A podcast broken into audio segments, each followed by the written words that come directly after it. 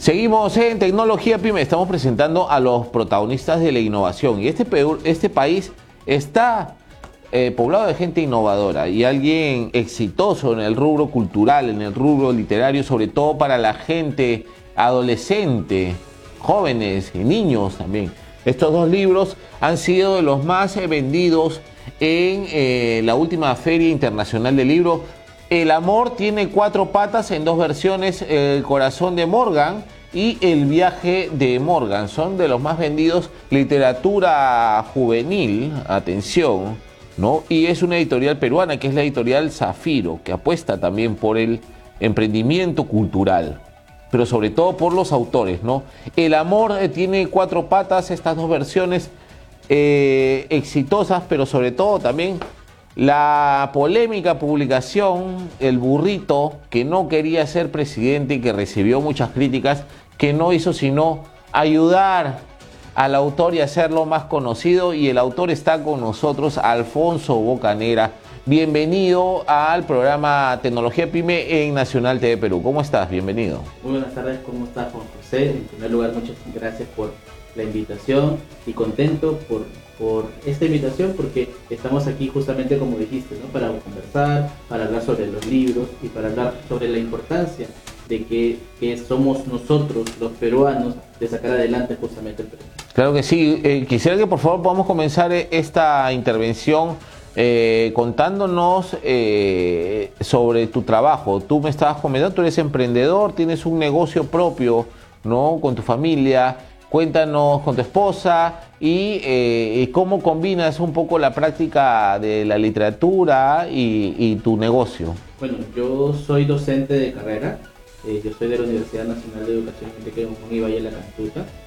Eh, desde hace más o menos alrededor de 5 años dejé de, de enseñar, enseñé alrededor de 13 años y pusimos una pequeña empresa con mi papá de metalurgia y cosas así y luego eh, la pandemia nos tumbó, así que comenzamos a, realizar otras labores. A la par yo estaba realizando unos estudios de lo que son fisioterapia y quiropraxia y ahora eh, tengo un consultorio, bueno ya dos consultorios dentro de una clínica en la cual trabajamos mi esposa, trabajan, trabajan tres personas más con nosotros y trabajo yo en todo lo que es terapia física, rehabilitación, fisioterapia, quiropraxia, yo soy quiropráctico también de carrera y, bueno, en eso estamos. Tenemos nuestro, nuestro pequeño negocio que se llama Quiropraxia Armonía y Salud, estamos aquí en San Juan de los ¿no? A la vez, a la par lo, lo alineamos con todo lo que es el, el tema de la literatura infantil, que no dejé de escribirlo. Escribo desde que tengo casi 12 años, he publicado alrededor de 7 libros y nada, aquí estamos trabajando en ello. Eh, Alfonso Bocanera tiene siete libros publicados, ¿no? Aquí podemos enseñarle cuatro de ellos que son de la editorial Zafiro. Como siempre digo, un acierto editorial, este libro maravilloso con una portada de gran Daniel e ilustraciones de Daniel Maguiña, La niña en el corazón, en los ojos. Esta es literatura recomendable y que se lee mucho gracias al plan lector a nivel eh, nacional. Cuéntanos un poco de este oficio de la literatura, porque tú eres educador, ¿no? Pero has utilizado, has decidido utilizar la literatura como medio también de expresión y poder también consolidar también a tu carrera, ¿no? Como educador, porque pienso que tu literatura se también se vincula al nivel educativo. Exactamente, ¿no? Yo eh, escribo, escribo diferentes tipos de de obras, ya sea para niños, ya sea para adultos, cada uno en una rama diferente. Y estaba combinada con la carrera, ya que yo también soy profesor de artes escénicas. Entonces hubo un momento en el cual escribía mucho teatro para poder ponerlo en escena. Y yo creo que es la mejor manifestación de poder expresar, ya sea de nosotros hacia el público o de los niños hacia el público. Entonces pude puede comprender ello y es muy importante porque el arte en sí es una manifestación, es una forma de expresar, es una forma de decir las cosas eh, y es una forma que muchos artistas tienen. ¿no? Una vez eh, leí o escuché, si no me equivoco, que decían todo artista tiene algo que decir porque en algún momento no se lo permitieron decir. Entonces todos nosotros decimos algo ya sea con la literatura, ya sea con la música, ya sea con el teatro, con la pintura. Siempre estamos allí para expresarnos y esto es lo importante y sobre todo en un país en el cual la expresión es completamente libre, porque todos tenemos derecho a decir las cosas, tenemos derecho también a equivocarnos y también tenemos derecho a ser escuchados y a escuchar a los demás, ¿no crees? Claro que sí. Alfonso Bocanegra, eh, estos libros que acaba de publicar, bueno, ¿en qué año se han publicado estos dos últimos? Me dices que ha sido de eh, los más vendidos en la última Feria Internacional eh, del Libro, ¿no?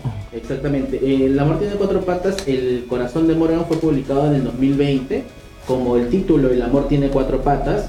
Luego, gracias a su acogida, tuvo una, una nueva edición por la editorial Zafiro que le puso un subtítulo que es El corazón de Morgan a razón de ello se creó la, secuela del libro por la buena pegada que tuvo, tantos lectores que tuvimos. Entonces se hizo la historia de Morgan, que es el viaje de Morgan, que es el segundo libro, que este año fue uno de los libros más vendidos en la Feria Internacional del Libro. Y hace poquito nada más fue el libro más vendido de la Feria Internacional de Cajamarca, que acabó la semana pasada, si no me equivoco. Entonces, eh, el, el Amor tiene cuatro patas es un libro bastante importante para mí porque marca un antes y un después de mi carrera como escritor, porque me comienzan a conocer gracias a ese libro y es, bonito ¿no? que las personas comiencen a pedir eh, por qué queda la historia allí, sigamos escribiendo, cuéntanos más. No pensé que iba a llegar en algún momento una, una historia a cuajar tanto entre los, entre los lectores y que quieran pedir más, ¿no? Y ahora cuando saqué el segundo me preguntan, ¿y el tercero va a salir? Y a veces uno no sabe qué decir, pero ahí estamos trabajando en ello, ¿no? Claro que sí, justamente acá en la contratapa dice, Morgan es un cachorro que descubre el mundo a partir de su memoria. Asistimos a sus recuerdos más profundos, aquellos que configuran su vida y la, la de aquellos que aman mientras viaja a través de su pasado. Morgan va conociendo el significado del amor y la amistad a la par que le suceden las historias extraordinarias. El amor tiene cuatro patas. El viaje de Morgan erige como una poderosa fábula sobre la vida de este cachorro que nos muestra que el amor entre humanos y animales siempre es posible. Un libro sin duda que nos dejará, que no nos dejará indiferentes. El amor eh, tiene cuatro patas. ¿Tú qué crees como educador y como escritor que necesitan los jóvenes en la actualidad cargados de hiperconectividad, de redes sociales, de un culto al ego, son chicos de cristal, cada vez más sensibles. Eh, eh, ¿Qué crees que, cuál crees que debería ser el mensaje que deberían recibir? Yo creo que el primer paso para los jóvenes de ahora es salir de sus celulares y mirar la realidad, porque muchos están allí detrás de los celulares pensando que esa es su realidad en cambio, la realidad afuera es más complicada, la realidad afuera es difícil. Creo que cuando tú y yo éramos jóvenes era muy distinto, ¿no es así? Nosotros para buscar una información teníamos que ir, tocarla a una biblioteca, buscar un libro, buscar una información y podríamos tardarnos días en buscar una información. Ahora los chicos la tienen tan fácil que creo que ellos crecen pensando que la vida es así, completamente fácil, cuando no no todo es un celular, sino que tenemos que crecer, tenemos que innovar, tenemos que pensar un poco más en que podemos crear cosas. Estoy seguro de que de esta generación podrán salir grandes creadores, eh, pero creadores para bien, ¿no? porque ahora existen tantos creadores de contenido, pero a veces no podemos analizar qué contenido, ¿no? hay mucho, mucho contenido, pero qué contenido, un contenido que pasa la historia o un contenido que solamente se queda en la memoria de unos cuentos en ese momento. Entonces yo creo que los jóvenes, el primer paso que tienen que, crear, que hacer es dejar un momento los celulares y mirar la realidad, no solamente nacional, sino que también de todo lo que pueda estar pasando. En ese sentido, Alfonso, ¿cómo ves tú el tema de la tecnología? Porque mencionas que de pronto también es un poco extremo, ¿no? Yo pienso que si a un a un adolescente le dices este, que deje el celular, va a pensar que este, lo quieres matar, ¿no? Que se va a morir, ¿no? No lo van a concebir, ¿no? Este, eh, pero sin embargo también en las plataformas digitales o incluso en el mismo celular hay este, opciones de lectura.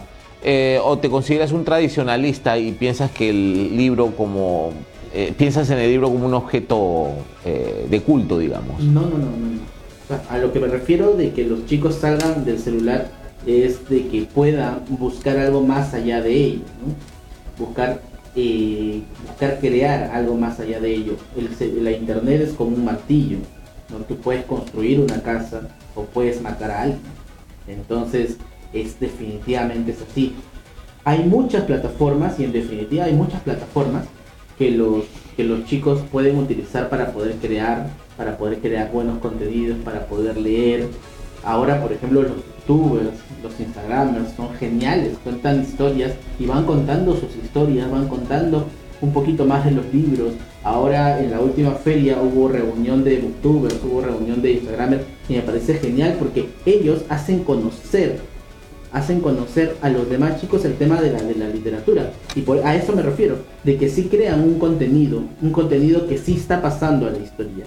La idea es eso, de que los chicos no es que lo dejen por completo el celular porque sería imposible hasta para nosotros mismos, sino de que pueda de alguna otra manera utilizar ese celular para poder contar, contar algo que pueda sustentarse en el tiempo y que nos pueda ayudar no solamente a nosotros como un poquito más mayores, sino también a los, a los chicos de su generación. Claro que sí. Bueno, eh, este es el libro que más eh, te ha hecho conocido, ¿no? El burrito que no quería ser eh, presidente, ¿no? Que la gente lo tomó muy mal, ¿no? Porque ese entonces todavía está en el poder Pedro Castillo, ¿no? Y pensaron que tú habías hecho una alusión. Entonces es momento tal vez después de un prolongado silencio el autor, eh, porque eh, tu editor me ha dicho que has venido a contar todo, toda la verdad, ¿no? Entonces, eh, cuéntanos, ¿cómo surgió la idea de burrito que no quería ser presidente? y, en qué tiempo fue? Para saber pues si tuvo que ver con, con realmente con el profesor que llegó a presidente.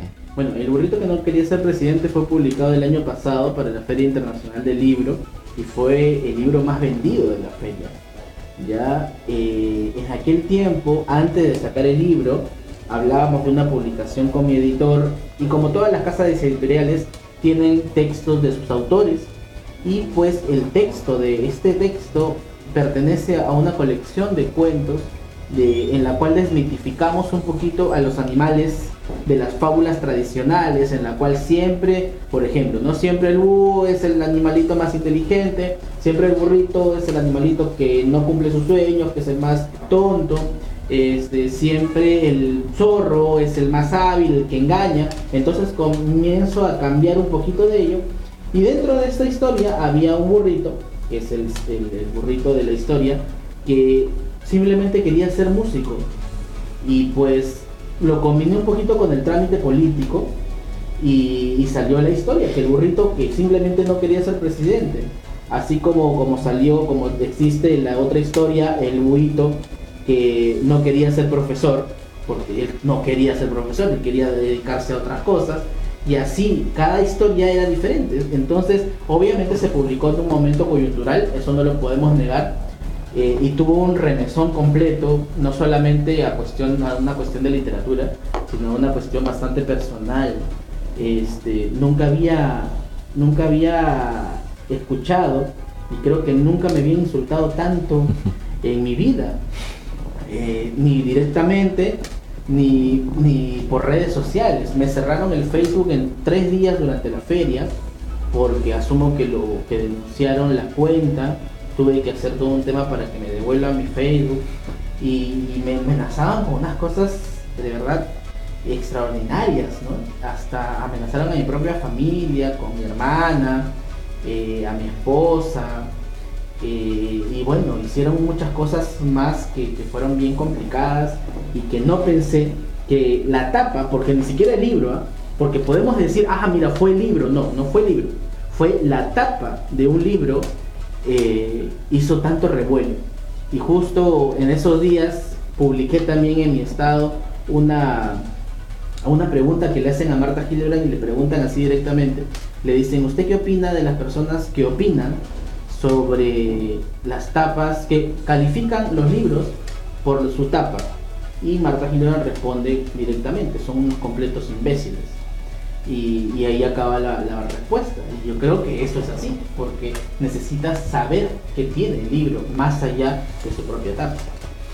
Sí, pero a ver, eh, con respecto a esa polémica, pienso de que el Perú todavía existe mucha intolerancia, por un lado, ¿no? Desconocimiento, como tú bien dices, no llegan a conocer el producto, pero ya se lanzan a opinar y este mundo de las redes también ha generado toda una corriente de opinología, ¿no? Ya todo el mundo, todo el mundo puede opinar de todo, todo el mundo puede dirigirse al presidente directamente a través del Twitter, tienes la libertad de decirle lo que quiere, insultarlo o, halagarlo, ¿no? Entonces eso es lo que ha permitido este tipo de cosas con, con el Internet, ¿no? En general, las herramientas digitales, ¿no? Entonces eh, eso, eso es eh, sumamente peligroso porque no se cultiva eh, la capacidad crítica en sí, ¿no? sino más bien el fanatismo obtuso. ¿no? Acuérdense de que, por ejemplo, hace algunos años en, Francia ¿no? asesinaron a ilustradores ¿no? de, de Charlie Hebdo, ¿no? una revista, una publicación sumamente polémica eh, pero a esos niveles estamos llegando en el mundo, ¿no? ¿Temiste por tu vida en algún momento con respecto al éxito del libro? En algún momento sí. Eh, me pareció bastante complicado cuando se metieron con mi esposa y con mi hijo, eh, porque bueno, ya pasó un tiempo, ya no creo que pase nada. Entonces, este, siguieron hasta la guardería de mi hijo, eh, la siguieron a mi esposa al trabajo, o sea, ellos no tenían nada que ver, no tenían nada que ver.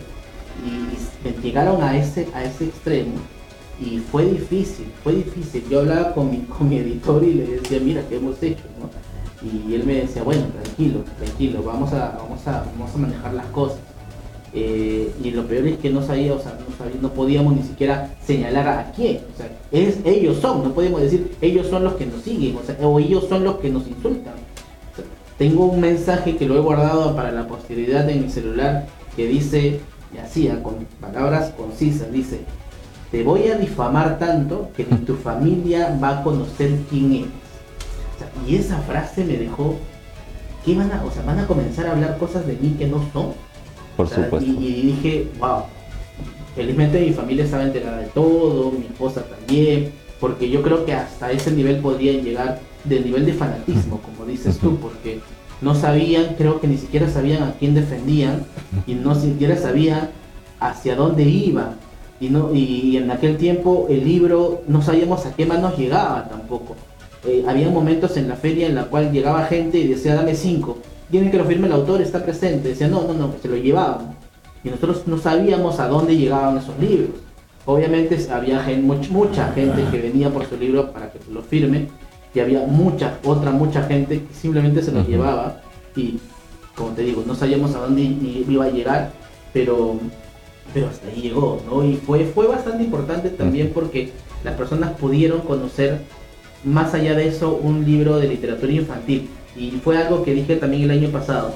A pesar de todo este problema y del embrollo en lo cual nos metimos, fue lindo saber que por primera vez, si no me equivoco, por primera vez eh, en una feria de libros en Lima, un libro infantil fue el libro más vendido de la feria.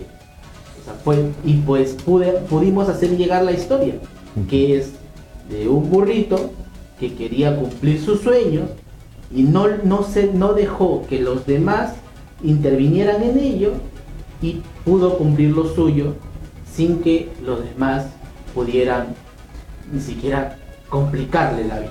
Así que es, lo que queremos hacerle llegar a los niños. Cumple tus sueños. Si puedes, si quieres hacerlo, cúmplelos. Y ahí está, en el camino. Y realízalos.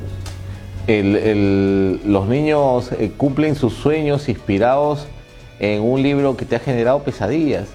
¿Ah? exactamente, exactamente. Eh, Pero bueno, ya es, pasó, la ahora es un poco injusto, ¿no? Siendo tú un autor de literatura infantil, ¿no? Donde de pronto fomentas los valores, ¿no? la buena lectura, el uso de las buenas palabras, del vocabulario, que pronto estos ataques que recibiste eran un poco más dignos para un periodista de investigación, que está este, denunciando algunas irregularidades, que se está jugando el pellejo.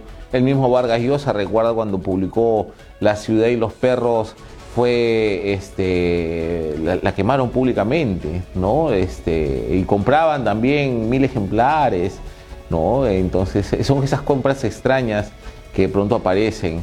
¿no? Y de pronto tú, tal vez con una intención de dar un mensaje positivo a la gente y te satanizaron, ¿no? Este, eh, y bueno, estás aquí para contarlo y que de hecho que esto va a marcar el, eh, eh, más éxitos, ¿no? En tu carrera, ¿no? Y que me encanta que estés también comprometido con el Perú, también con, a través de tus emprendimientos, tu negocio, ¿no? De, de quiropraxia ¿no? Y eso es importante. ¿Cómo se llama tu negocio?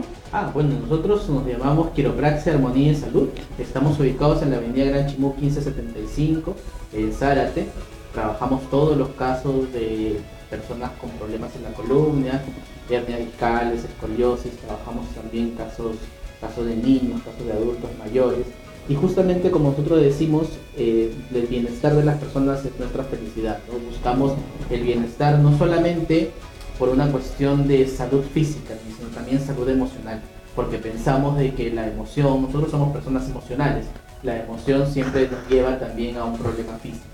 Y es lindo cuando encontramos muchos pacientes que de pronto, como le digo a ellos mismos, yo no soy psicólogo, pero es lindo que se abran hacia nosotros y nos cuenten sus problemas y después me dicen, me dicen, como me dicen doctora, a veces me dicen doctor, se me pasó el dolor de espalda después de haber conversado con usted. Y eso es bonito, porque a veces solamente necesitamos eso, necesitamos conversar, necesitamos decir lo que sentimos y, al final nosotros terminamos siendo esos oídos que a veces no encuentran en casa o que no encuentran entre los amigos. Y, es bonito, y es bonito porque podemos dar ese bienestar y a la cual estamos, estamos nosotros predispuestos a realizar. El educador eh, Alfonso Bocanegra es licenciado en educación de la eh, Universidad de Enrique Guzmán y Valle La Cantuta, ¿no? Y comenzó su vida literaria a los 17 años escribiendo poesía en grupos de escritores jóvenes. Vienes de, las canteras de Quilca. Exactamente. ¿Ah? ¿Qué recuerdos de Quilca? Uy, muchísimos, muchísimos. Hay mucha gente que todavía uno tiene su Facebook y los ve ahí creciendo y que siguen en el proceso, otros que ya lo dejaron. Eh, me acuerdo de que ahí dentro de nuestro grupo que nos llamábamos, éramos un colectivo de jóvenes que se llamaba Esquina Vacía, estaba el cantautor peruano que ahorita sigue todavía, que se llama No Recomendable. Claro, claro, un capo, un capo con muchos seguidores, mucho éxito, ¿no? Con Edson seguimos comunicándonos, eh, y nosotros estábamos juntos en ese grupo y me acuerdo que todavía tenemos una foto donde los cuales los dos todavía éramos flacos. Entonces nos reímos de eso y es bonito ver de que mucha gente sigue en ese proceso. Este, mucha gente dice, no, era un tema de jóvenes, ¿no? Y, el corazón de jóvenes nunca se acaba. Así es. por eso seguimos escribiendo, por eso yo sigo escribiendo. Dentro no es lo mismo de que escribía en aquel tiempo, en aquel tiempo me dedicaba más a la poesía Ahora llevé mi rumbo al tema, al tema de literatura narrativa infantil y, bueno, y seguiremos en eso. Claro que sí, por favor. Y ya para terminar, Alfonso manda un mensaje a todos los peruanos, a todos los emprendedores, a todos los compatriotas peruanos y peruanas que creen en este momento en el país y que cada semana se dan cita en este programa Tecnología Pyme para conocer a la gente que sale adelante. Mándales un mensaje, por favor. Bueno, en primer lugar, eh, gracias por haber escuchado, por haber visto esta entrevista y seguir adelante. Nosotros, nosotros somos un país fuerte gracias a su gente, en definitiva. Somos un país fuerte gracias a que nosotros empujamos este carro. Puede estar quien quiera arriba, puede estar quien quiera, pero nosotros los peruanos somos los que empujamos y lo que hacemos avanzar este coche. Y estoy seguro que a todos los emprendedores, todos los empresarios, micro, medianos, grandes empresarios hacen crecer este país y seguirá creciendo porque somos peruanos. Y estoy seguro de que esta, esta forma de crecer, esta forma de hacer patria nos hará, nos hará ser ejemplo en algún momento de, de todo el mundo porque podemos lograrlo, podemos lograr mucho por esta fuerza y estas ganas de realizar las cosas día con día, por tu familia, por por ti mismo y por la, por la fuerza que puedas tener para poder levantarte cada mañana. Eh, la gente que quiera conocer un poco más de tu obra, alguna red social, página web. Sí, estoy como Alfonso Bocanegra en todas las redes sociales, no tengo Twitter, mucha gente eh, buscó un Alfonso Bocanegra en aquel tiempo del hate, encontraron un Alfonso Bocanegra pobrecito, ese Alfonso Bocanegra no era yo. Eh, yo, yo tengo Facebook, Instagram y TikTok como Alfonso Bocanegra, me pueden buscar allí y en todas las redes sociales de Zafiro Editorial y estos libros súper recomendados de la editorial Zafiro. El amor tiene cuatro patas, el corazón de Morgan. Y el amor tiene cuatro patas, el viaje de Morgan. Los dos libros exitosos de Alfonso Bocanera que han sido de los más vendidos en la última Feria Internacional del Libro. Muchas gracias Alfonso por tu participación en el programa. Y bueno, con esto nos vamos. Muchas gracias por su gentil eh, sintonía. Nos vemos, eh, Dios mediante, en la próxima edición de Tecnología Pyme, aquí en Nacional eh, TV Perú. Hasta la próxima. La actualidad del Perú en política, economía, turismo, cultura y todo el acontecer internacional. Solo por Nacional TV Perú.